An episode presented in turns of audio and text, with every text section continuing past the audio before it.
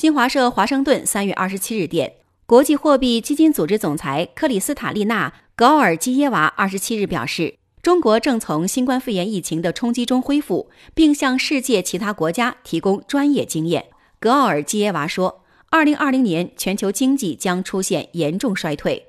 国际货币基金组织强烈敦促各国积极采取遏制疫情措施，以缩短经济停滞的时间。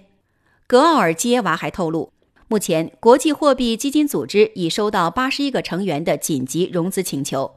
国际货币基金组织提议将紧急融资能力提高一倍，简化流程，并填补优惠融资缺口。